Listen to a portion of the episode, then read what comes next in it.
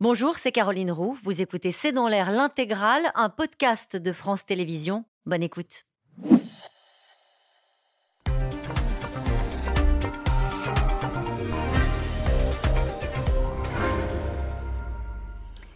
Bonsoir à toutes et à tous. Nous attendons vos questions SMS, Internet et réseaux sociaux pour alimenter notre discussion. Ça devait être une intervention pour euh, peut-être espérer calmer les esprits, mais les réactions à l'interview d'Emmanuel Macron semblent raviver encore les colères. Celles des syndicats, surtout qui parlent de mépris pour la CGT et de mensonges euh, pour la CFDT. Sans surprise, les oppositions ciblent un président hors des réalités, pas à la hauteur de la crise. Le chef de l'État, lui, a plaidé l'esprit de responsabilité d'une réforme indispensable et dure pour les Français, comme il l'a reconnu.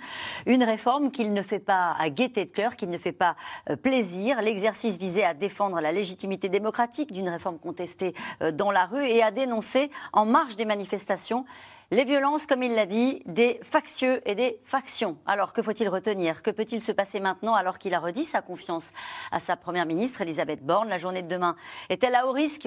Macron persiste et signe, c'est le titre de cette émission. Avec nous euh, pour en parler ce soir, Christophe Barbier, vous êtes éditorialiste politique, conseiller de la rédaction de Franc-Tireur. Raphaël Baquet est avec nous ce soir, vous êtes grand reporter au journal Le Monde. Je rappelle votre article L'amertume des manifestants contre la réforme des retraites face à un gouvernement qui reste sourd.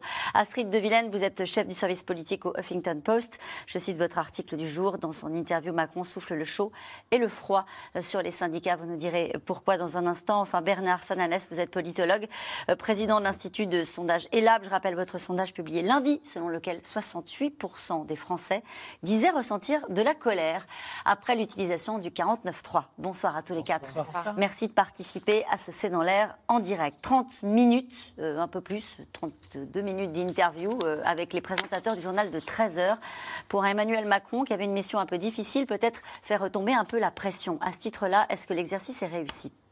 Non, l'exercice n'est pas réussi. En tout cas, il est trop tôt pour dire s'il est réussi parce qu'il intervient à un moment un peu étrange. À la veille d'une grande journée de grève, dans des actions perlées tous les soirs de violences diverses et variées, puis dans un moment de trouble politique pour sa majorité, son gouvernement et même une partie de l'opposition. C'était un peu trop tôt et trop tard. C'était trop tard pour faire de la pédagogie. Il a dit lui-même, je regrette, on n'a pas su convaincre de la nécessité de cette réforme. Il bah, fallait parler avant. Il fallait parler début janvier, en amont d'Elisabeth Borne, pour dire attention, ça va être difficile, mais nous sommes obligés de faire cette réforme. Il avait les vœux, toute la série des vœux, il pouvait en profiter. Donc trop tard pour faire la pédagogie et trop tôt pour dire la page est tournée, euh, les gens euh, n'ont pas aimé cette réforme, je suis impopulaire, mais c'est pas grave, j'assume. Et maintenant, nous allons parler d'autres réformes, la santé, l'écologie. Il l'a fait, mais aujourd'hui, les gens sont encore dans la retraite. Il y a des gens qui espèrent que le Conseil constitutionnel va censurer, que le référendum d'initiative partagée va annuler. C'est trop tôt pour tourner la page. C'est trop tôt pour tourner la page. Euh, donc c'était trop tard pour faire la pédagogie, trop tôt pour tourner la page. On sait que le président va parler dans les semaines qui viennent. Il a dit trois semaines, il a confié cela.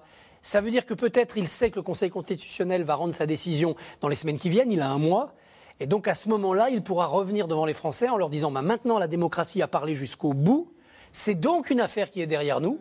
Il y aura d'autres réformes plus tard, d'autres projets pour les retraites dans les prochaines présidentielles. Mais maintenant, nous passons à autre chose. Raphaël Baquet, au moment où je vous parle, est-ce que vous pensez que ça me fait plaisir de la faire? Non. Voilà, c'est je la fais parce que je dois la faire. C'était toute la première partie de son intervention qui était de dire persiste et signe, oui, je la fais, oui, je ne, reculerai pas, je ne retirerai pas le texte. Il n'a pas formulé ça comme ça, bien sûr, mais c'est ce qu'on a compris. Et il a dit aux Français ne croyez pas que ça me fait plaisir, c'est dur, je le sais. Oui, c'est la partie empathie.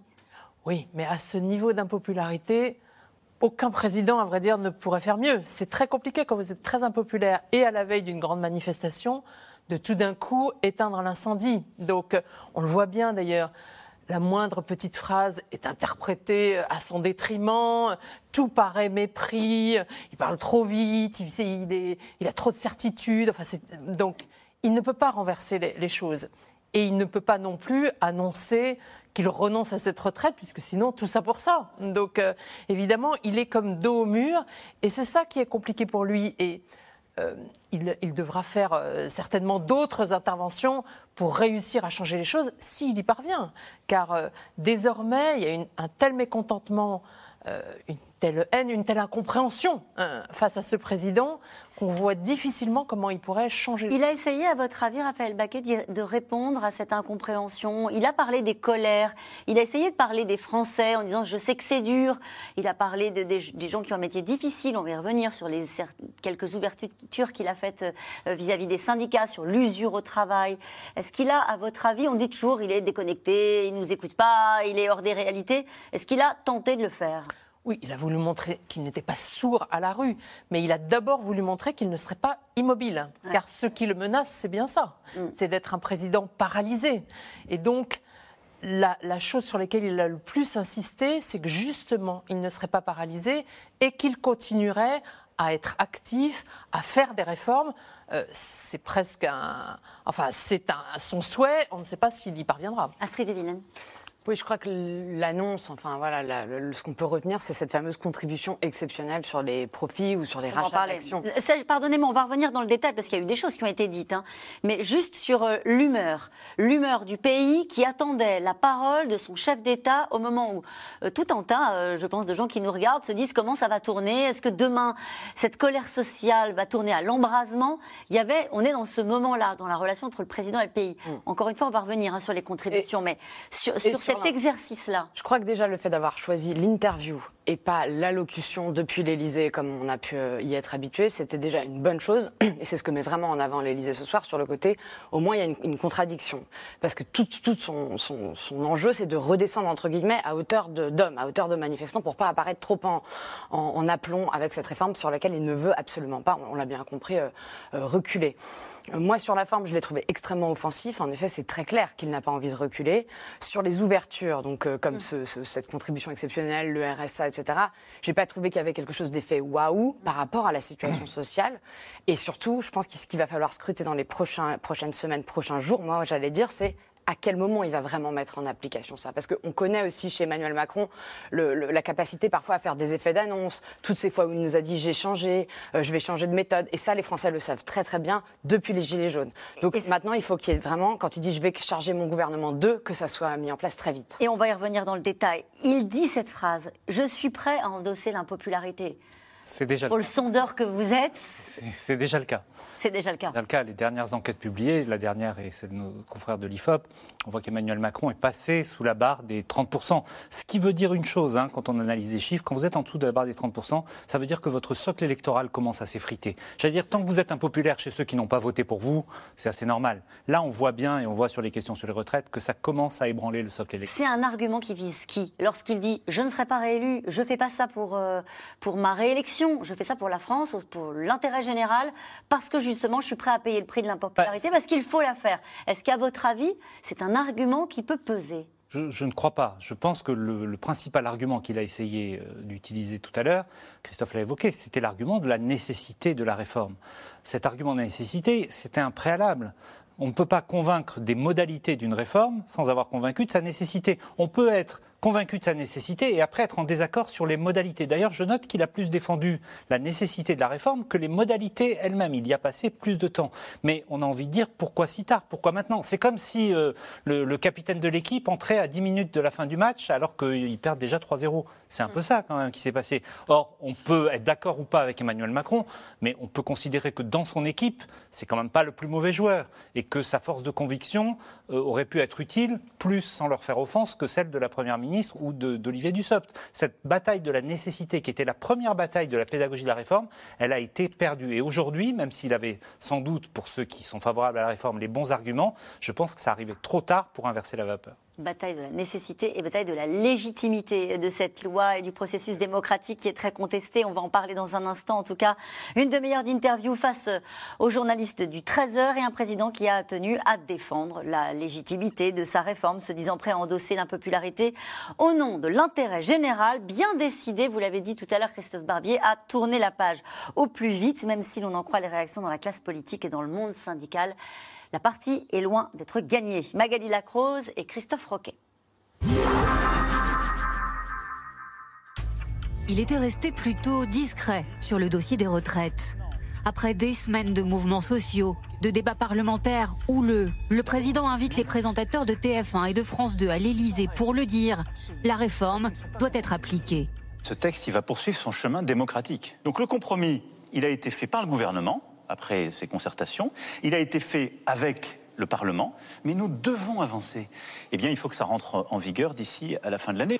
Et triant, au passage, le rôle des syndicats. Je regrette qu'aucune force syndicale n'ait proposé un compromis. Et, et c'est ça aussi, il faut voir depuis le début. Là où historiquement des forces syndicales pouvaient proposer des compromis, faites pas 65 ans, 63 ans et demi, augmentez la durée. On nous a dit aucune réforme. De quoi ulcérer les syndicats, à commencer par Laurent Berger, le patron de la CFDT. Déni et mensonge. Macron 2023 refait l'histoire et ment sur la CFDT pour masquer son incapacité à trouver une majorité pour voter sa réforme injuste. Lui, il considère que pour financer la sécurité sociale et la retraite, il n'y a que les cotisations salariales. C'est pas comme ça qu'est construit le système. Alors, soit il, est, euh, il a une méconnaissance totale de notre système, et là c'est très grave, soit il se fout de notre gueule, pour être très clair. Pour être très clair, le président tend la main aux parlementaires hors de son parti qui soutenaient sa réforme. Il faut avoir beaucoup d'estime et de respect pour de nombreux parlementaires qui sont venus en soutien de son texte. Ils n'étaient pas la totalité d'un parti. C'est pour ça que je dis que c'est dur de bâtir des coalitions. Mais il y a des individualités politiques avec leurs convictions qui sont prêtes à travailler avec les forces de la majorité. Et donc je souhaite que la Première ministre puisse bâtir justement cet élargissement de la majorité. Message personnel et présidentiel adressé aux parlementaires LR. Réponse plutôt sèche du président de la droite. Les solutions proposées par le président de la République ne sont pas à la hauteur de la crise politique et économique que nous vivons. À la droite de la droite, Marine Le Pen moque l'élargissement de la majorité et dénonce la solitude du président. Ce midi, nous avons entendu des propos mécaniques et dilatoires d'un homme apparemment de plus en plus seul, qui semble avoir perdu tout sens du réel, tout contact avec le monde extérieur, y compris peut-être avec les siens. Est-ce que Elisabeth Borne a toujours votre confiance? Oui, elle a ma confiance pour conduire cette euh, équipe gouvernementale. Le président qui soutient sa première ministre, pour l'instant, et qui annonce des mesures à venir, l'une sur le partage des super profits des grandes entreprises avec les salariés, l'autre sur le RSA. Beaucoup de travailleurs disent, vous nous demandez des efforts, il y a des gens qui travaillent jamais, ils ont quasiment la même vie, eux ils vont jamais travailler, ils auront le minimum vieillesse. C'est pour ça qu'il faut très vite engager pour aller chercher toutes celles et ceux qui sont au RSA et les aider à revenir vers l'emploi, les aider et les responsabiliser. Pas de quoi apaiser les tensions à la gauche de la gauche. Le président de la République continue euh, ce qui fait maintenant sa marque de fabrique, c'est-à-dire euh, ce déni, euh, cette arrogance. Et donc clairement, il a choisi le bras de fer, et le bras de fer, il va avoir lieu dans la rue, il va avoir lieu dans la grève. Le chef de l'État achève son interview condamnant les violences de ceux qu'il appelle les factieux. Pendant ce temps-là, à Rennes, des tensions éclatent. Donc on fait une réforme qui est très difficile. Elle est très difficile. On demande un effort aux gens. C'est jamais populaire. Alors que des blocages ont lieu dans les gares, dans les ports, dans les dépôts pétroliers, le président se dit confiant. Mais je vis pas de regrets, moi. Je vis de volonté. Bref, après un 13h, à la veille d'une neuvième journée de mobilisation, ce n'est pas terminé. Ça vous a fait sourire cette dernière phrase d'Emmanuel Macron. Je dis pas de regret, je vis de volonté. Oui, on voit bien que le, mea culpa lui, lui est impossible et on voit bien, l'expression est un peu éculée, mais quand même, là, elle correspond. Il est droit dans ses bottes. Il n'a pas envie de renoncer, ni sur le fond, ni sur la forme. D'ailleurs, moi, je suis frappé d'une chose. Je regardais le, rappel historique, on parle beaucoup du moment des Gilets jaunes, je regardais ça tout à l'heure. Et au moment des Gilets jaunes, le conflit est différent, etc. il dessine quand même par deux fois une sortie de crise. Une première fois en décembre, une deuxième fois en avril, une première fois avec les mesures d'urgence sur le pouvoir d'achat, une deuxième fois avec le grand débat. Là, on n'a pas l'impression qu'il soit venu euh, tout à l'heure à 13h euh, parler aux Français pour dessiner une sortie de crise. Il est venu pour dire qu'on va enjamber la crise. C'est pas tout à fait, c'est pas tout à fait. Alors il y a quelques pistes quand même. Euh, je, me tourne vers vous, Astrid de Villene. Vous l'évoquiez rapidement tout à l'heure. Il ouvre quand même quelques portes et surtout, alors il donne le sentiment de tendre la main aux syndicats en disant on a tout un tas de sujets à évoquer ensemble. Et puis ensuite, euh, il leur dit, vous êtes incapable de trouver des compromis. Et alors là, il met très très en colère Laurent Berger. Oui, il a dit vous n'avez pas proposé de compromis. Mais en fait, un compromis, par définition, ça ne se propose pas, ça se co-construit. Donc c'est pour ça que les syndicats ont immédiatement répliqué. On a vu ce tweet de Laurent Berger, c'est assez rare de sa part comme ça, de tweeter presque à la Mélenchon, j'allais dire euh, très rapidement, avec des fautes d'orthographe pour dire c'est un mensonge, c'est un déni. Mais c'est vrai qu'ils ont été offusqués. Parce que ce qui s'est passé pendant ces trois mois de négociations, concertation, c'est qu'en en fait, ils n'ont pas trouvé d'accord sur, cette, sur ce fameux âge légal. Donc c'est pas une histoire de compromis, pas compromis, c'est qu'il y a un désaccord. Donc maintenant, la sortie de crise, moi je l'ai trouvé assez optimiste quand il a dit euh, dans trois semaines, dans un mois, quand tout ça se sera tassé, euh, c'est ce que vous disiez, c'est-à-dire on enjambe la crise, tout le monde va revenir à la table de négociation pour parler des carrières, pour parler des salaires, pour parler de tout ce qu'on lui reproche finalement, c'est-à-dire de ne pas avoir fait ce paquet global, d'avoir parlé que de la retraite et pas justement du chômage des seniors. Il l'a un petit peu évoqué à demi-mot. Ce que j'ai trouvé dans ces quelques annonces, j'ai même pas envie de dire annonces parce que pour l'instant il n'y a rien de concret, même quand il dit sur l'école on va réussir à remplacer les profs, on a un peu envie de dire par quelle baguette magique à la rentrée prochaine vous allez remplacer et sur ces entreprises qui rachètent leurs propres actions Oui, alors ça, ça a été perçu par la majorité, notamment le Modem. Vous vous souvenez qu'ils voulaient absolument taxer les super dividendes comme une forme d'inflexion. Mm. Euh, on, sait qu'il y a une forme de dogme, euh, notamment à Bercy et entretenu par Emmanuel Macron sur il n'y aura pas de hausse d'impôts euh, de tous mes quinquennats. Là, il, il, dit contribution pour ne pas dire taxe, mais c'est à peu près ça que ça veut dire. si, si ça va vraiment au bout, d'ailleurs Boris Vallot, le patron du, groupe PS à l'Assemblée, a, salué en disant nous notre proposition là-dessus elle est prête, on vous l'a déjà proposé. Donc c'est toujours un petit peu à contre-temps. S'il avait accepté cette, euh, proposition de loi Modem, qui a fait des tensions dans sa majorité sur les super dividendes il y a quelques mois quand elle était sur la table, est-ce qu'on en serait là? C'est ça aussi qu'il va falloir voir, c'est le tempo en fait qu'il a décidé. Il n'y a pas d'ouverture suffisante? Christophe Barbier, pour que les syndicats aient envie, euh, parce qu'il y a des sujets derrière et du grain à moudre, comme on dit dans le monde syndical, de baisser d'un ton et, de, et, de, prendre cette main tendue Non, c'est trop tôt. Et en effet, il n'y a pas d'ouverture suffisante. Il y a des thèmes pour l'avenir qui vont intéresser les syndicats. Le travail, bien sûr, avec une grande loi en préparation. Euh, la santé, ça peut les concerner aussi. Mais en ce moment, ils sont sur ce combat d'arrière-garde. Et même s'ils entrevoient une éventuelle défaite parce que le Parlement a parlé, ils veulent mener jusqu'au bout cette bataille. Il y a des changements de dirigeants. Hein. Il y a un congrès CGT, il y a le, début de la fin du mandat de, Laurent Berger, et puis euh, il y a quand même dans, le dialogue avec le pouvoir un grand malaise. Avec qui on va discuter? On ouvre une table ronde, on discute d'une loi, mais avec qui? Elisabeth Borne, Olivier Dussopt ne sont-ils pas démonétisés? Alors il, dit que non. il dit que non. Il dit que non, parce qu'il ne peut pas dire aujourd'hui je vais les changer. Ça serait reconnaître que la victoire, pour reprendre le mot d'Elisabeth Borne, n'en était pas une, et que ce gouvernement est épuisé, que sa capacité à trouver des majorités est désormais nulle. Mais on voit bien que l'énergie laissée dans cette bataille semi-perdue euh, est, trop grande. Il faudra relancer la gouvernance, et sans doute en modifiant le gouvernement, voire en changeant son, son chef. Il y a quand même dans la réaction de Laurent Berger quelque chose de l'ordre de la vexation. C'est vrai qu'il a été mis en minorité dans son congrès sur cette idée que l'allongement du temps de la vie exigeait ou non euh, un allongement de la durée de cotisation. C'est vrai qu'il a laissé derrière lui son, grand œuvre, son grand rêve de la retraite par points qu'Emmanuel Macron voulait faire et qu'il a abandonné entre ces deux quinquennats. Il y a aussi une réaction d'homme blessé. Alors, sur le sujet Elisabeth Borne, euh, il dit Je renouvelle ma confiance à Elisabeth Borne, mais il va falloir qu'elle trouve des coalitions. Alors il dit on va pas faire des grandes coalitions, il est euh, assez évasif sur la façon dont il va falloir procéder pour continuer à avancer avec cette nouvelle configuration à l'Assemblée nationale. Bon, d'abord on a l'impression qu'il lui accorde un petit sursis, mais c'est n'est ah pas non plus oh, il dit pas, elle est formidable, cette première ministre est la meilleure que j'ai eue et, je vais, nous allons continuer notre duo. Non, ça, il le dit hein, pas. Il est quand même assez mitigé. Euh, sur, sur, le, sur les majorités à trouver, alors là, il prend acte de la réalité. C'est qu'aujourd'hui, presque chaque député a un comportement individualiste, est auto-entrepreneur de lui-même. Et donc, effectivement, les disciplines de vote ont explosé. Il n'y a plus de groupe vraiment structuré, on le voit bien, aussi bien les LR qu'à gauche. Donc, il prend acte du fait que désormais, il va falloir débaucher un par un les députés. C'est pas complètement nouveau. Il y a des majorités qui l'ont fait euh, dans l'histoire euh, de la Ve République.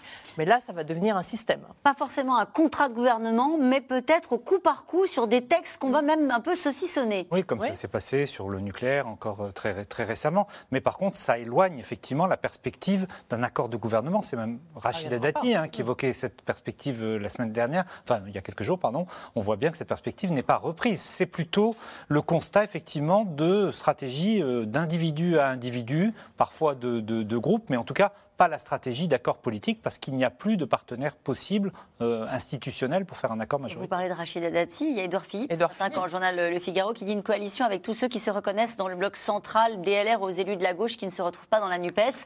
En gros, il y a quelque chose à faire. Lui ne le conçoit pas comme ça exactement après Non, en tout cas, il n'a pas. La question lui a été posée. Hein. Edouard Philippe a été cité pendant l'interview. Il n'a pas rebondi sur cette idée en disant euh, c'est une bonne idée. Il finalement, il a plutôt acté euh, l'idée d'accord, euh, d'accord individuel. Et de ne pas passer uniquement par la loi, hein, de dire on n'est pas obligé de légiférer à, à- à- à tout bout de champ.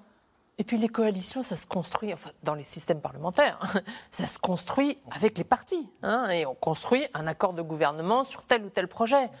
Là, vous voyez bien que les partis ont, ont- ont presque tous explosé, euh, sauf euh, le Rassemblement national. Et donc, euh, ça me paraît difficile de faire des coalitions. Ce que propose Édouard Philippe est, est- est- est un système qui existe, mais qui est très théorique aujourd'hui dans le système Mais comment va-t-elle faire pour trouver des majorités? Il lui donne pas le mode d'emploi. Il lui dit il va falloir trouver des majorités sur certains textes. Elle est obligée de passer en mode rasmote, c'est-à-dire texte par texte. Ouais. Et plus les sujets sont petits et techniques, plus c'est facile. Il y a eu des textes votés avec des majorités de projets, voire des majorités très larges. La lutte contre l'inflation cet été, les, les énergies renouvelables, le nucléaire, des choses comme par exemple la, la loi sur les influenceurs, la loi sur la protection des jeunes sur euh, les réseaux sociaux.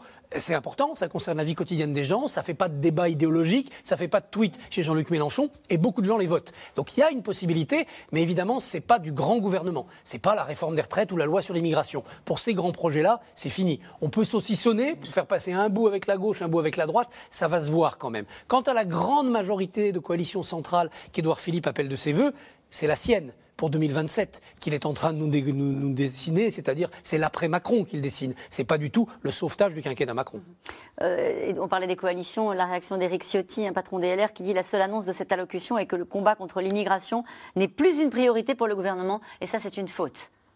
Ça, c'est un peu l'échec aussi de cette, euh, d'un des morceaux de cette, allo- de, ce- de cette interview sur les LR, parce qu'il a quand même pris acte du fait qu'il y avait une quarantaine de députés LR, plus le Sénat, qui était quand même en tout cas contre la motion à l'Assemblée et pour la réforme euh, au Sénat. Donc il a essayé de les cajoler euh, tout à l'heure en disant ah, y on peut travailler avec des individualités chez LR, euh, merci à eux pour leur grande responsabilité, etc. Sauf qu'en parallèle, sur les réseaux sociaux, Éric Ciotti live tweetait en effet des critiques sur cette allocution. Euh, Bruno Retailleau, à peine l'interview terminée, a critiqué en disant voilà l'immigration est déjà par terre, c'est qu'il n'a pas envie d'aller là-dessus. Donc c'est la grande difficulté qu'il a en C'est-à-dire fait. que chacun va retrouver ses positions. Oui, parce qu'en fait, LR, malgré tout, et on l'a vu parfaitement dans cette réforme des retraites, reste dans l'opposition et estime qu'elle n'a aucun intérêt à aller, euh, pour l'instant, euh, pactiser, travailler, trouver un accord avec, euh, avec qui ont Renaissance. D'autant- réforme. Que l'exécutif est à un niveau d'impopularité très élevé. Donc vous allez faire une alliance avec quelqu'un qui est fort, vous n'allez pas faire une alliance avec quelqu'un qui est aujourd'hui à ce niveau d'impopularité. Les députés LR se disent mais qu'est-ce que j'ai à gagner finalement à faire, euh, à faire cette alliance? Est-ce qu'à votre avis, cette intervention a permis d'éteindre euh, un débat qui était monté ces derniers jours sur la légitimité euh, de ce vote. Euh, Est-ce qu'Emmanuel Macron a été convaincant lorsqu'il a défendu la légitimité démocratique euh, de cette réforme des retraites passée par euh, le Parlement dans les conditions que nous savons? Oui, sur la légitimité démocratique, et je pense qu'une bonne partie du peuple français est conscient de l'attachement aux institutions et aux formes, même si le processus n'est pas terminé, Conseil constitutionnel, référendum d'initiative partagée, ce n'est pas rien. En revanche, l'usage du 49.3 a décuplé le feu social. D'abord parce qu'il n'y a plus qu'un front syndical, il y a aussi des, des manifestations sporadiques de jeunes, de groupes informels, de manifestations non déclarées. Donc le prix à payer social pour asseoir ce cheminement démocratique, pour reprendre l'expression du président, il est quand même très élevé. Pas parce qu'on utilise le 49.3, parce qu'on passe un mois et demi à dire nous ne voulons pas l'utiliser, nous voulons une vraie majorité politique, et dans les deux dernières heures, dans la panique, on le déclenche parce qu'on a mal fait les comptes. Et ça, c'est une faute politique.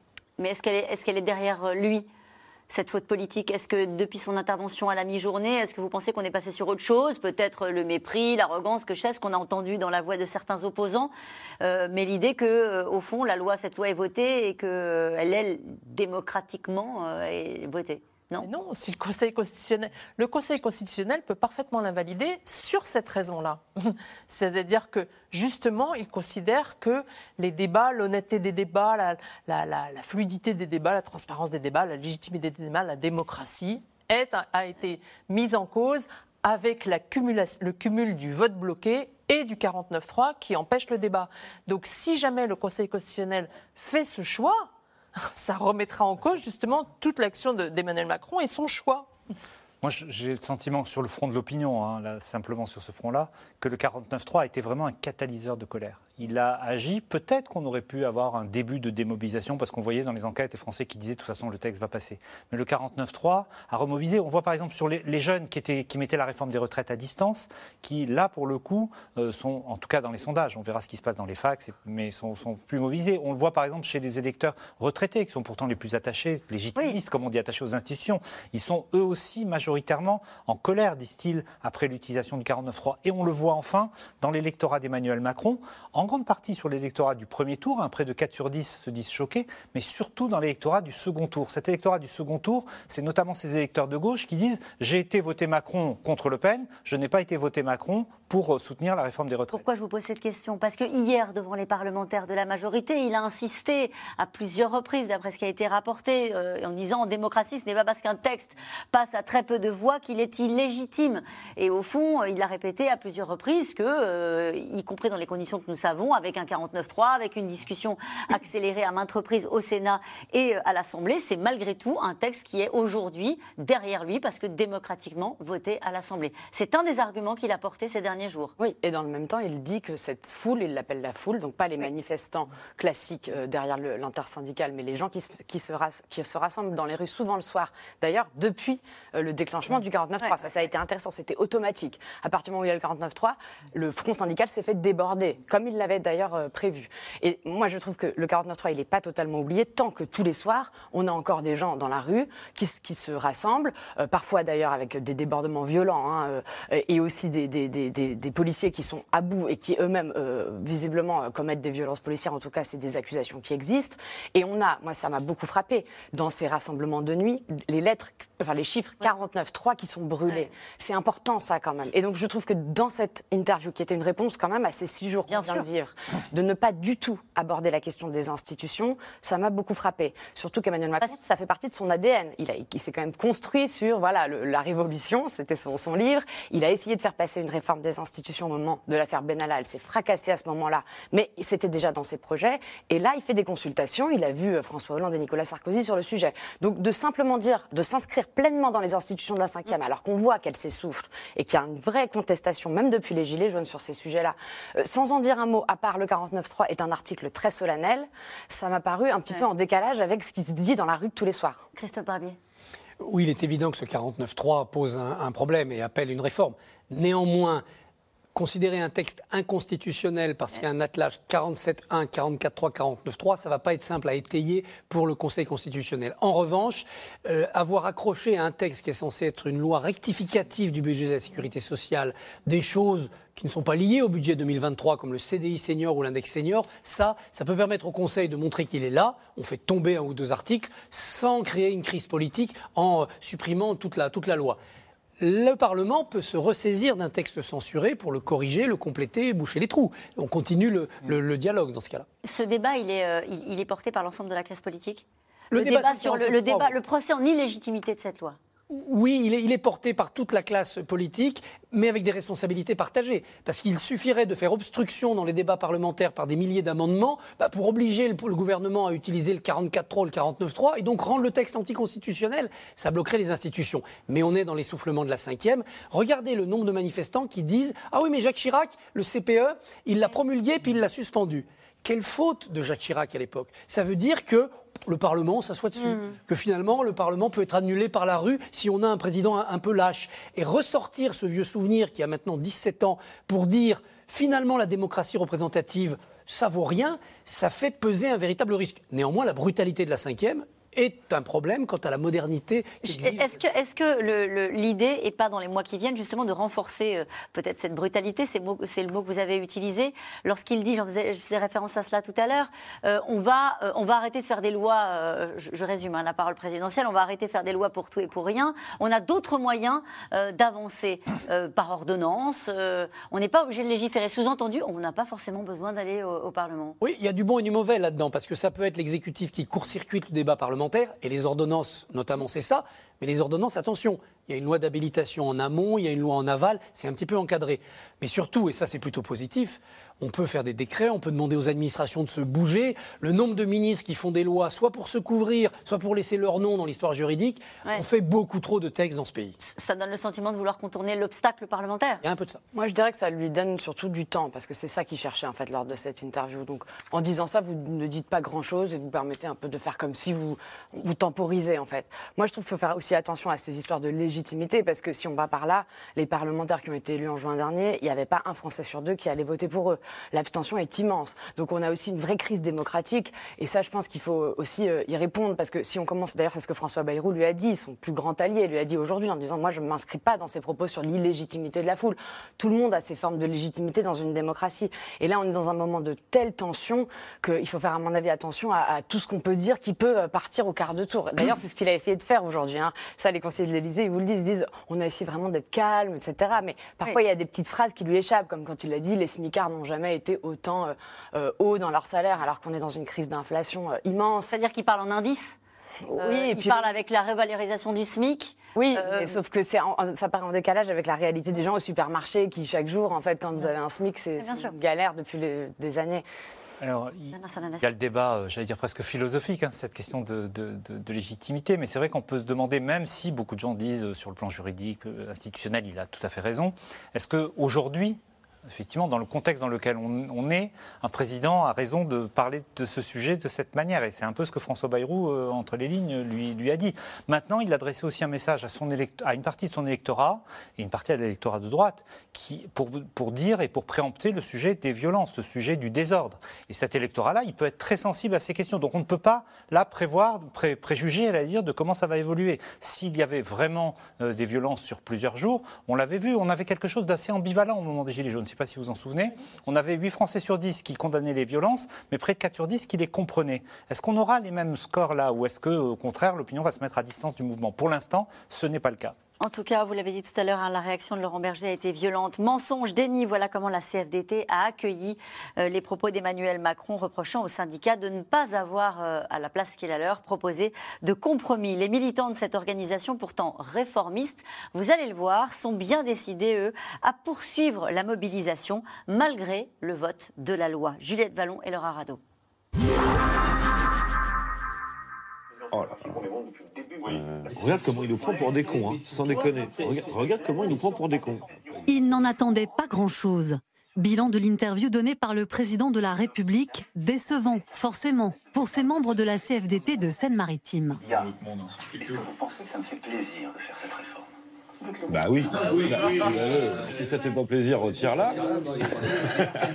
Il est hors sol. Non mais sans déconner, il est vraiment hors sol. Je pense qu'il se rend pas compte de la, de la situation sociale, le monde du travail, il connaît pas. Notre responsabilité d'organisation syndicale sérieuse, c'est de continuer à mener le combat contre ces réformes, mais qui vont à, à l'envers du sens historique de, de l'évolution de notre société. Voilà. Mobilisé depuis des semaines, Jean-Yves Vermont, 44 ans, secrétaire général du département, tient bon. Hier encore, organisation d'un barrage filtrant sur un carrefour de Rouen, à l'initiative de la CFDT. Bon, bah, c'est reparti pour un tour.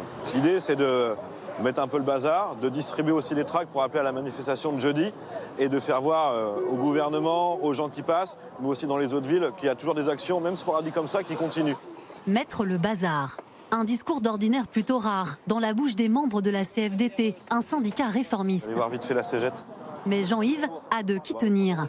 Un père cégétiste, alors le courant passe bien avec les camarades de Philippe Martinez, à nouveau bienveillants envers la CFDT.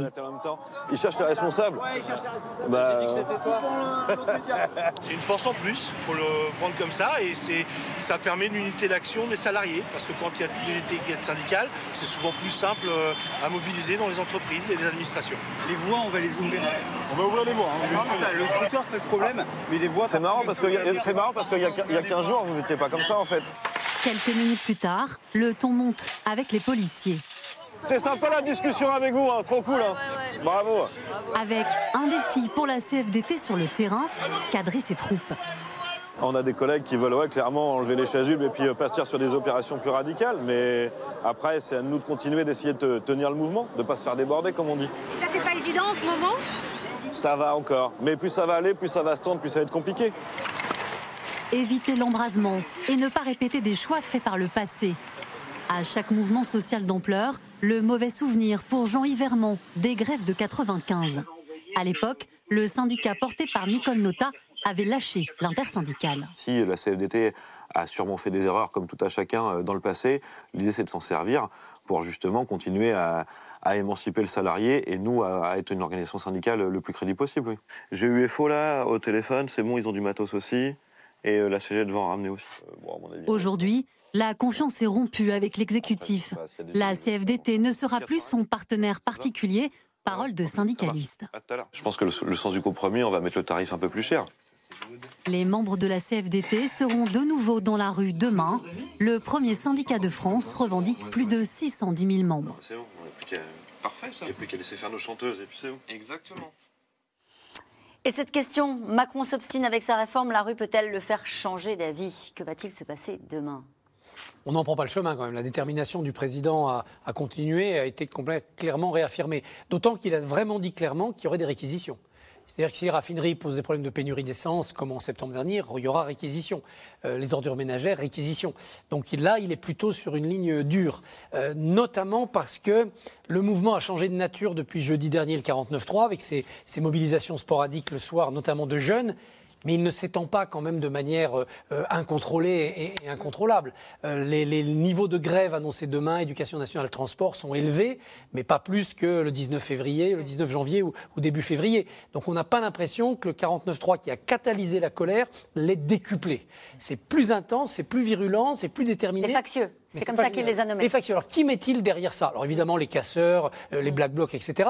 Est-ce qu'il va plus loin? Est-ce qu'il vise à mot couvert la France insoumise, qui euh, se mêle aux éboueurs euh, jusqu'à avoir Éric Coquerel accusé d'avoir donné un coup de poing, qui explique avec travers Louis Boyard qu'il faut multiplier les occupations de lycée en faisant même des concours Est-ce qu'il vise aussi cette partie-là de la classe politique qui espère que le désordre et la rue vont annuler le débat parlementaire? Et c'est vrai qu'il y a chez la France insoumise un vrai désir révolutionnaire. La rue, Clémentine Autain le disait, doit annuler les urnes et le désir d'en finir avec les institutions. Cette cinquième République que la France insoumise veut remplacer par une constituante et une sixième. Et Marine Le Pen qui euh, a déclaré euh, dans la journée Je ne participerai pas cette fois-ci à éteindre le feu. Euh, ça ne veut pas dire qu'elle appelle au blocage et au désordre, puisqu'elle s'est a précisé une nouvelle fois qu'elle les condamnait fermement, mais elle dit Je ne participerai pas à, éteindre le feu, comme je l'avais fait lors des Gilets jaunes, débrouillez-vous. Bah, C'est-à-dire qu'elle est sur une ligne de crête depuis le début, Marine Le Pen. Elle doit paraître raisonnable et capable de gouverner et de diriger, puisque son ambition, c'est quand même de devenir présidente de la République. Donc on le voit bien, le RN est beaucoup plus euh, modéré, si je puis dire, dans la forme euh, à l'Assemblée nationale que ne l'est euh, la NUPES, ou en tout cas euh, LFI. Mais en même temps, son électorat est en grande partie populaire et en grande partie opposé à cette réforme des retraites. Donc, elle est obligée de ménager les deux choses, à la fois son électorat et de ne pas faire trop peur en pensant à moyen et à long terme au moment où elle devra rassembler une majorité présidentielle. Oui, on, on a souvent vu, lu dans la presse des, des dirigeants du, du Rassemblement national à qui euh, vos confrères demandaient mais pourquoi vous n'allez pas manifester? Ils répondaient ce n'est pas dans notre ADN. Dans leur électorat, ce n'est pas tout à fait le cas. On voit que l'approbation de la mobilisation euh, est à un niveau très élevé. L'opposition à la réforme d'une part, mais l'approbation de la mobilisation. Donc pour Marine Le Pen, il faut aussi faire attention, j'allais dire, de ne- elle aussi, de ne pas se couper de, de sa base. Pour l'instant, elle apparaît aux yeux des Français sur le front politique comme la première gagnante. Deux tiers des Français pensent qu'elle sort euh, renforcée. Ils ne sont qu'un sur deux pour euh, la NUPES et Jean-Luc Mélenchon. 68% des Français ressentent de la colère. Un sondage euh, est là à propos de l'utilisation du, du, du 49.3, on en parlait tout à l'heure. Euh, sur ce qui pourrait se passer, est-ce qu'on a vu un Emmanuel Macron finalement, euh, je dirais pas serein, il ne faut pas exagérer, mais persiste et signe, je maintiens ma réforme, je tourne les pages, je tends la main au syndicat, 30 minutes, c'est plié, on passe à autre chose. Est-ce que dans l'entourage du président, euh, euh, il y a une, une crainte que ce mouvement passe dans autre chose? Vous avez dit des mouvements sporadiques qui ne sont pour l'instant pas massifs, mais qui quand même se reproduisent soir après soir avec des images de violence. Euh, est-ce qu'il y, y a cette crainte-là à l'Élysée? Pas du tout? Bien sûr. Ah bon? Parce que, en fait, personne ne sait comment ça peut évoluer. Et moi, je trouve que c'est impressionnant parce qu'en fait, il n'y a pas que des black blocs dans la rue. Il y a aussi des étudiants. Euh, il y a aussi, tout à l'heure, on avait quand même un marin-pêcheur, enfin un tracteur de marin-pêcheur dans les rues de Rennes. Euh, il y avait des. Il en a parlé d'ailleurs. Non, mais il y avait des, des- des gares envahies à Nice. Moi qui connais bien Nice, c'est pas fréquent en fait des mobilisations sociales dans le sud de la France. Donc en fait, enfin, de, de ce côté-là. Donc en fait, euh, je crois qu'il y a quelque chose qui peut nous échapper en fait, c'est-à-dire euh, dans nos analyses à nous et au pouvoir en termes juste de, de contrôle de la situation. Parce que même si c'est pas nombreux, on disait 70 000 un soir, etc. euh, quelle forme ça va prendre? Est-ce que ça va être un nou- nouveau mouvement social? Et ça, ils le regardent de très près. C'est-à-dire que ce ne sera pas une, une réédition des Gilets jaunes, ce sera autre chose. Ça peut. Et, donc, ce sera inédit, et donc il faudra regarder ce qui se passe. Et d'ailleurs, je pense que c'est pour ça qu'il a mis en, garde très fermement les gens qui sortent le soir, hein, en disant euh, sa, grande fermeté, et en osant les comparer quand même à l'assaut du Capitole. Ce que j'ai trouvé quand même un peu exagéré, parce que ce n'est absolument pas la même chose. Le Capitole, c'était quand même des militants d'extrême droite qui manifestaient contre une élection et qui étaient prêts à envahir une institution. On en est quand même loin.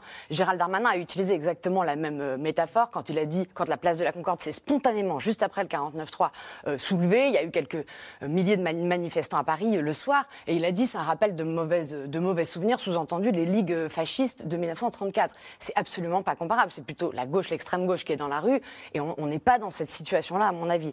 Mais je crois qu'il y a des excès. En fait, ça, ça montre que ça se tend. Il y a des excès de part et d'autre. Euh, les oppositions tout à l'heure étaient dans, dans des excès énormes. On a vu Raquel Garrido de la France Insoumise nous dire, par exemple, qu'il fallait que le président démissionne. Là, c'est pareil. C'est trop tôt. C'est pas, pas, on n'en est pas là politiquement. Et ça montre qu'en fait, Quoi, ça ils sont tous échappe à ils tout sont le monde. tous en surchauffe Euh, c'est peut-être un peu fort, mais en tout cas, sur l'incompréhension, l'aspect tétanie, l'aspect. Même moi, j'avoue que je ne sais pas quoi dire, en fait, sur ce qui se passe, parce que je, Ouais. je- je- il faut que j'aille un peu plus sur le terrain aussi, mais je ne perçois pas bien, parce qu'en fait, Ça on est dans une ressemble à rien de ce que vous avez connu en tant qu'observatrice. Moi, non. Raphaël Baquet. C'est-à-dire, pardonnez-moi, à votre place, la- la- la- hier, il y avait euh, Jérôme Fourquet qui disait c'est- assez proche du, du mouvement Nuit debout. Euh, qu'on retrouve, on, on peut retrouver des, des- des parallèles à faire avec ce mouvement-là. Ouais, le mouvement de Nuit debout était quand même très jeune. Euh, Ils sont pas là- jeunes, là, ceux qui sont dans la rue? Si, il y a des jeunes là de- depuis, depuis quelques jours. Mais le gros du mouvement, jusqu'ici, c'était pas que les jeunes. Euh, donc, euh, il y avait un peu toutes les classes d'âge, d'ailleurs. Le problème, c'est que jusqu'ici, les syndicats eux-mêmes ont, été, euh, ont bien tenu le mouvement et étaient extraordinairement responsables, d'ailleurs. Ils ont empêché tout débordement. Là, on est dans un moment où ils peuvent être débordés, effectivement, par un mouvement beaucoup plus radical. Euh, ils sont aussi en plein changement, notamment la CGT, hein, qui va avoir son congrès et, peut-être, enfin, et un changement à sa tête, pas peut-être, puisque Philippe Martinez arrive au bout de son mandat. Et là, ça va être beaucoup plus difficile. Or, Emmanuel Macron a parlé des syndicats comme si, après tout, bon, écoutez, on va se remettre devant une table et tout va bien passer. Euh, non, à, à vrai dire, il a d'abord raté son occasion avec la CFDT. La CFDT, c'est quand même le cœur du macronisme de 2017. hein. En 2017, Emmanuel Macron n'a autour de lui que des orphelins de la deuxième gauche, au fond. Et des gens qui sont proches idéologiquement, socialement, des réformes de la, de la CFDT. C'est tout à fait les réformistes de la CFDT. Or, il a, il a raté complètement cette rencontre. Il aurait pu, au fond, mener beaucoup de réformes en, coaction avec la, la CFDT. Il ne l'a pas fait. Il les a même humiliés euh, assez souvent, euh, euh, notamment Laurent Berger. Et donc aujourd'hui, ils ne reviendront pas si facilement à la table comme ils le croient. Sur le mouvement social tel qu'il est aujourd'hui, euh, Astrid de Villene disait à l'instant c'est très difficile de, de se prononcer, on- c'est très difficile de savoir comment ça va tourner. C'est très imprévisible. Le soir du 49-3 à la Concorde, il y avait une addition Gilets jaunes. On a vu Jérôme Rodriguez, euh, des jeunes, des syndicats, notamment Sud Solidaire et des Black Blocs. On a depuis plus de syndicats, plus de gilets jaunes, très peu de black blocs. En effet, beaucoup de jeunes, très jeunes. Moi, j'étais deux soirs de suite à la Bastille. C'était très jeune. Ça avait un côté nuit debout, sauf que nuit debout, ils bougeaient pas. Là, ça court dans tous les sens. Et puis, il y avait un côté un peu idéaliste. Ils rêvaient d'un monde meilleur. Ils étaient dans cette idée très inspirée aussi des mouvements type Greta Thunberg. Là, c'est beaucoup plus virulent. Ils jouent au chat et à la souris avec des policiers, euh, en les insultant, en ayant des slogans très crypto-révolutionnaires ou pseudo-révolutionnaires. Paris debout, soulève-toi. Tout ça au milieu d'une bourgeoisie qui rentre du restaurant et qui s'en manque un petit peu. Les âgés euh, ne font pas le plein dans les lycées ou les facs. Il y a quelque chose d'imprévisible, mais ce noyau de jeunes assez politisés, assez éduqués, très actifs, n'arrive pas à faire prendre la mayonnaise. Alors ça peut prendre, hein, parce que ces mouvements-là, ça, ça peut d'un seul coup trouver sa dimension, ça peut s'épuiser. Euh, c'est en effet assez, euh, assez inédit. Euh, par ailleurs, on voit le combat, il n'est plus contre la réforme des retraites, même si évidemment il y a des slogans, il est vraiment contre Macron. C'est ça.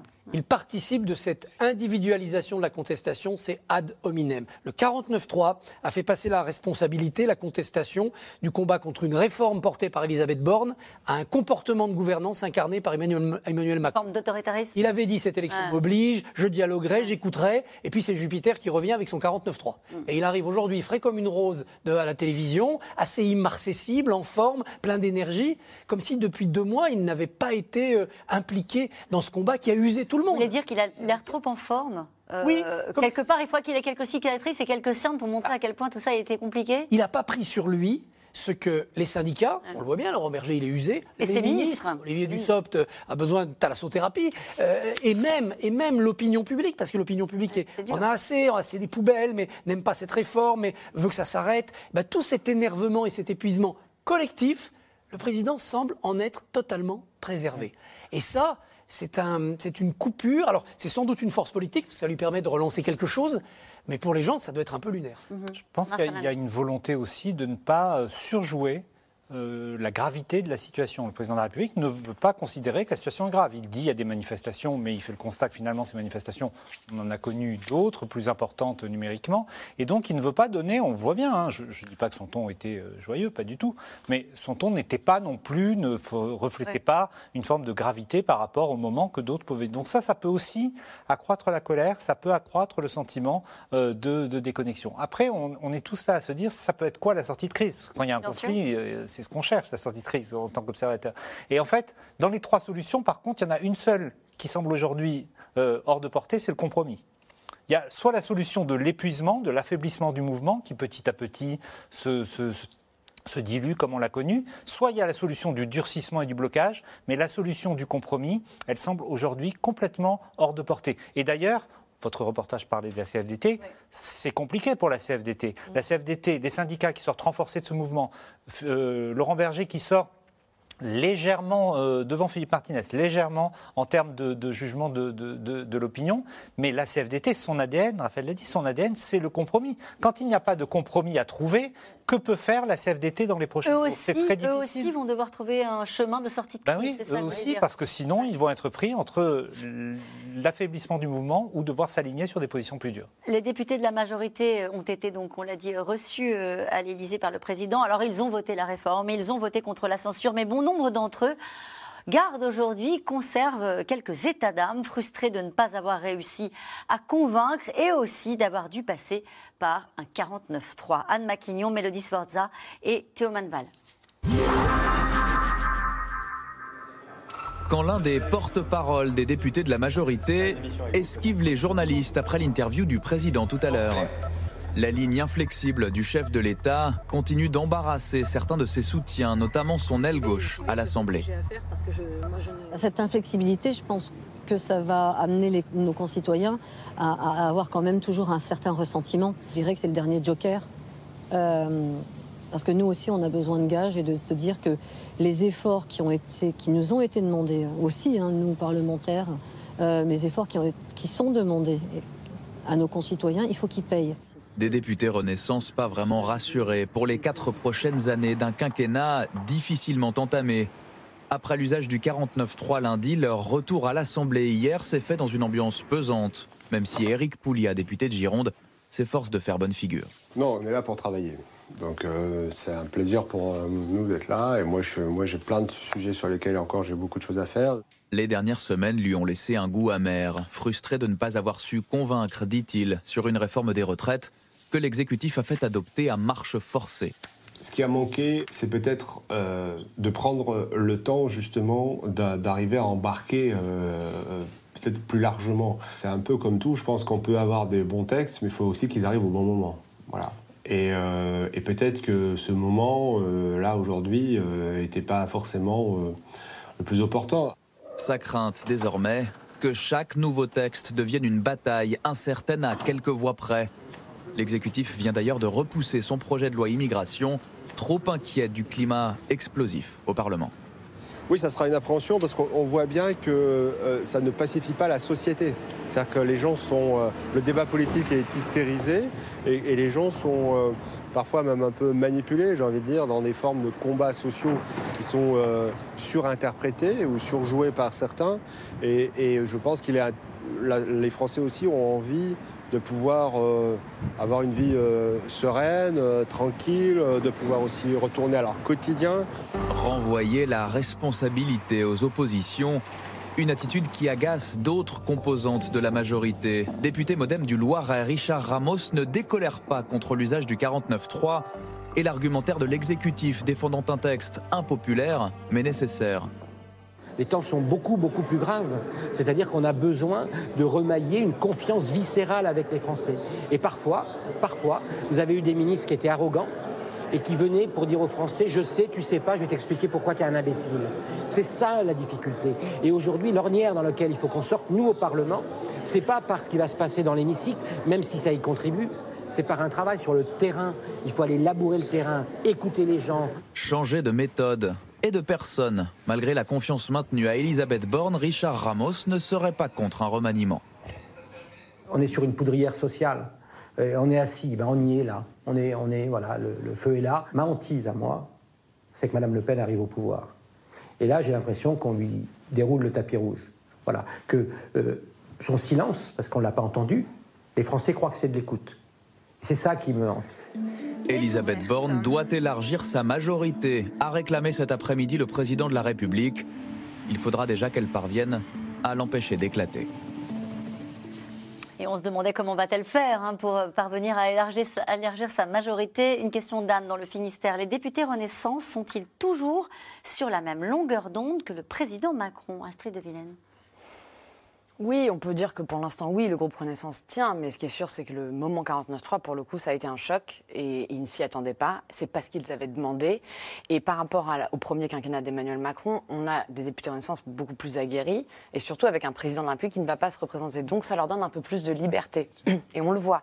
Typiquement, euh, au moment du 49.3, certains sont partis, euh, certains n'ont pas applaudi dans la majorité. Et lundi, au moment des motions de censure, c'était très intéressant de voir que les bancs de la majorité étaient plus que clairsemés. Donc, euh, il n'y a pas besoin pour une motion de censure d'aller voter contre ou d'aller, euh, voilà, euh, euh, on, on ne comptabilise que les votes pour, mais malgré tout, en termes de soutien pour le gouvernement qui était là, qui mettait en jeu sa responsabilité, c'était un mauvais signal.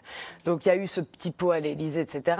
Là où il a de la chance, Emmanuel Macron, c'est un ministre qui, qui me disait ça, c'est que visiblement les députés sont amoureux de Emmanuel Macron. J'ai trouvé la formule un peu particulière, mais ça dit quelque chose. C'est-à-dire qu'il il, il les- il fascine un petit peu aussi, et, certains ont même été jaloux, par exemple, pour filer un peu la métaphore des, des sentiments, de, de, de leur relation, notamment au gouvernement, avec LR, en disant bah, LR est beaucoup plus reçu que nous par les ministres. Donc je pense que en termes de exécutif, il va falloir resserrer les rangs et câliner entre guillemets ce, groupe Renaissance à, à- à minima.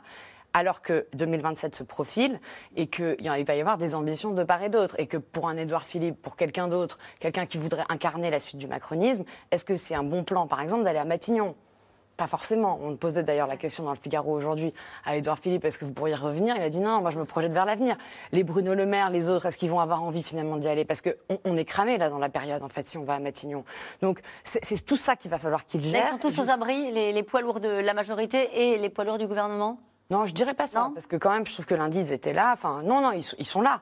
Mais ils voient bien que la situation est en suspens pour tous. Ils s'interrogent, en fait, sur leur futur. Elle a encore autorité sur sa majorité parce qu'ils sont amoureux, comme vous le disiez, euh, du président, euh, Elisabeth Borne. Oui, puis parce que ça devient difficile de, de sortir de son groupe. Mais c'est quand même, quand même de plus en plus euh, compliqué, parfois même dangereux, hein, d'être député euh, de la majorité. Vous le voyez bien, il y a des, des, des- des permanences incendiées. Euh, Beaucoup de députés se font insulter. Il suffit de regarder sur les réseaux sociaux, c'est épouvantable. hein. Vraiment, l'antiparlementarisme a de beaux jours devant lui. Donc c'est vrai que ça devient euh, difficile. Et comme en plus euh, prendre des responsabilités dans une situation où le président est si impopulaire et où en plus il ne se représentera pas, c'est pas très tentant. Ça va être long, 4 ans, du coup. Oui. Hein c'est ça qui va Oui, être parce que là, il y, a, il y a un moment de crise. Donc, en général, dans une crise, on ressoude les rangs. Donc, pendant quelques semaines, effectivement, après le, le traumatisme dont vous venez d'évoquer, il est vraisemblable que tout le monde va faire bloc. Mais sous la pression de l'impopularité et de la non-possibilité pour Emmanuel Macron de se représenter, euh, les, les- les forces qui vont éloigner et euh, créer euh, des, des divergences, même ponctuelles, entre les, entre les différents blocs de la majorité, euh, ne, sont pas, ne sont pas à négliger. Et Elisabeth Borne, qui donc euh, sans doute euh, a bien entendu le message que lui elle délivrait le président de la République, qui va consulter ses ministres et les forces politiques dans les jours qui viennent, comme elle l'avait fait à son installation euh, à Matignon, peut-être pour essayer de savoir s'il y a des coalitions possibles, texte après texte. Il y a- deux chantiers. Il y a Bon. les coalitions texte après texte, c'est-à-dire euh, toi, ministre, sur ta loi, tu peux compter sur qui? Tu as combien de parlementaires dans ta main? Et là, ça va être délicat, comme dentelle. Et puis, il y a les ministres eux-mêmes. Il y a trois chantiers qui sont ouverts par le président santé, éducation, écologie. Santé, François Braun fait un très bon parcours de terrain, il est dans les hôpitaux, il occupe. Mais dans l'opinion, il n'a pas réussi à incarner une nouvelle politique, une nouvelle ère de la santé publique. Pas encore. Papendiaï sur l'éducation est très critiqué. Quant à l'écologie, qui l'incarne vraiment Christophe Béchu est critiqué notamment dans ses- par, par ses propres amis, et puis des ministres comme Agnès Pannier-Runacher font de l'écologie tout en faisant du nucléaire, enfin c'est particulier. Donc il faut redonner une visibilité, un sens et un contenu à ces trois grands chantiers du, du président de la République. À part Bercy, Attal, le maire, Le maire.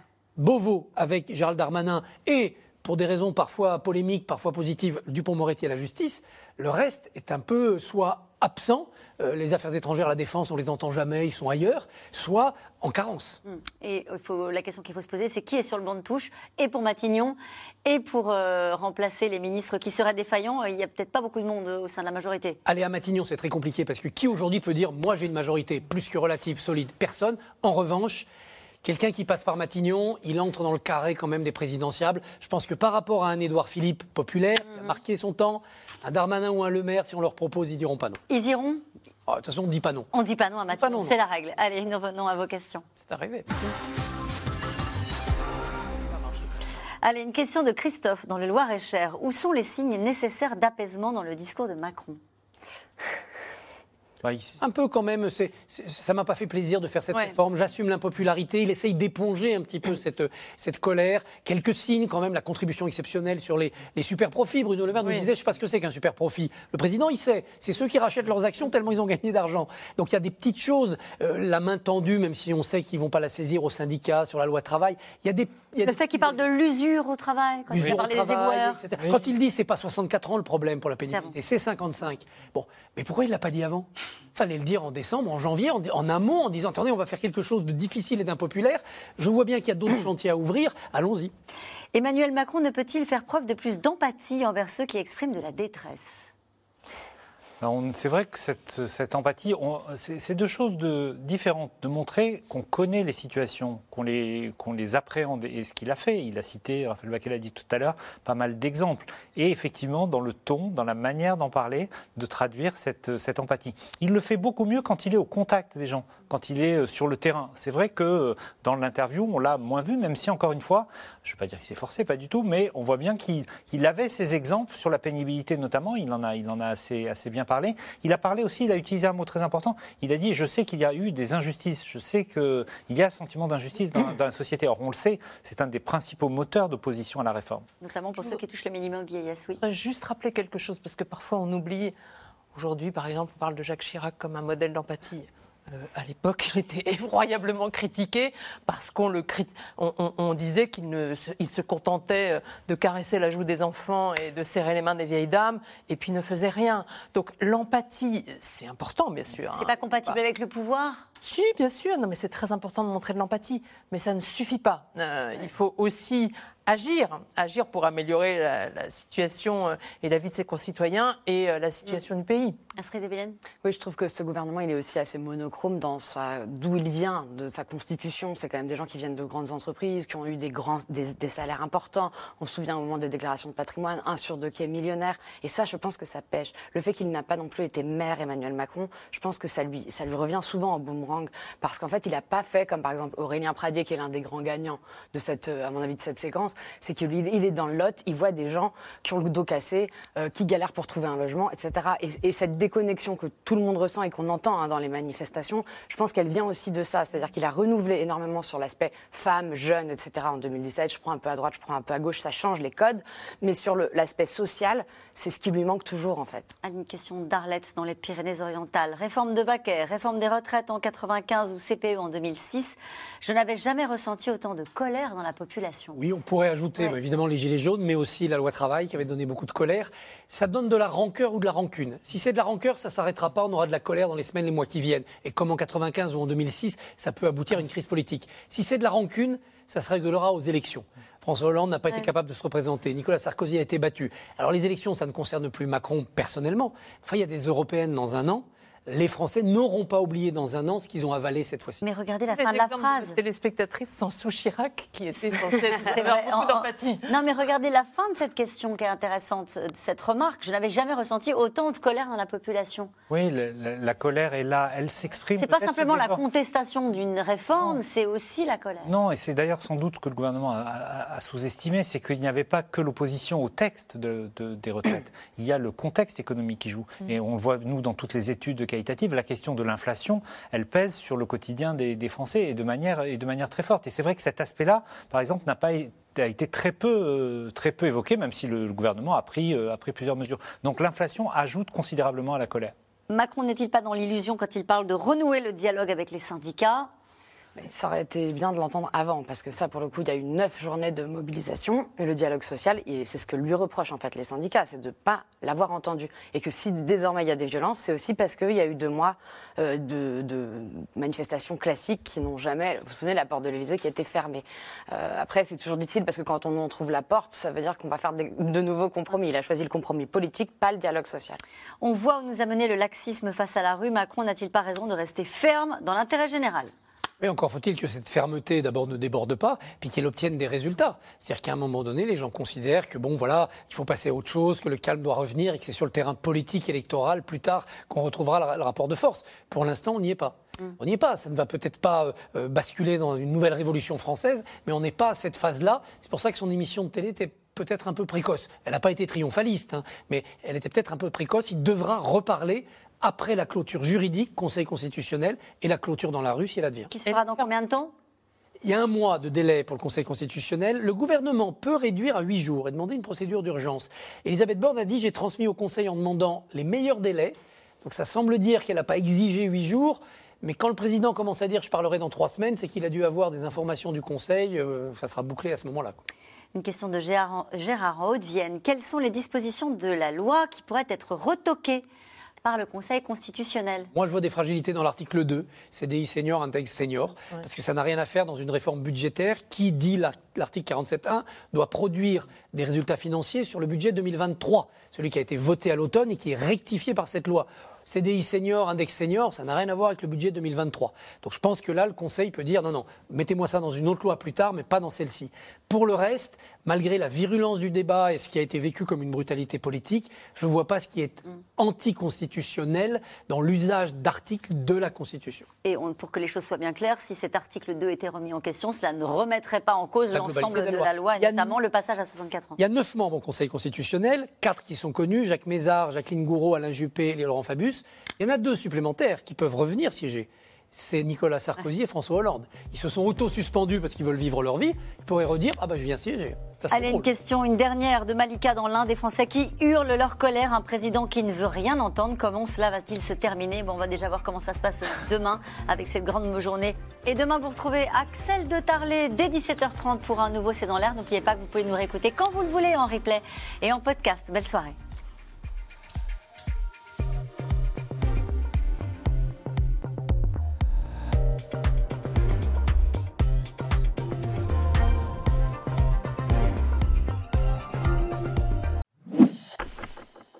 Merci d'avoir écouté C'est dans l'air. Comme vous le savez, vous pouvez désormais écouter l'intégrale, mais aussi l'invité ou vos questions à nos experts. Tous ces podcasts sont disponibles gratuitement sur toutes les plateformes de streaming audio. Et pour le replay vidéo, c'est sur France.tv, bien évidemment. À bientôt.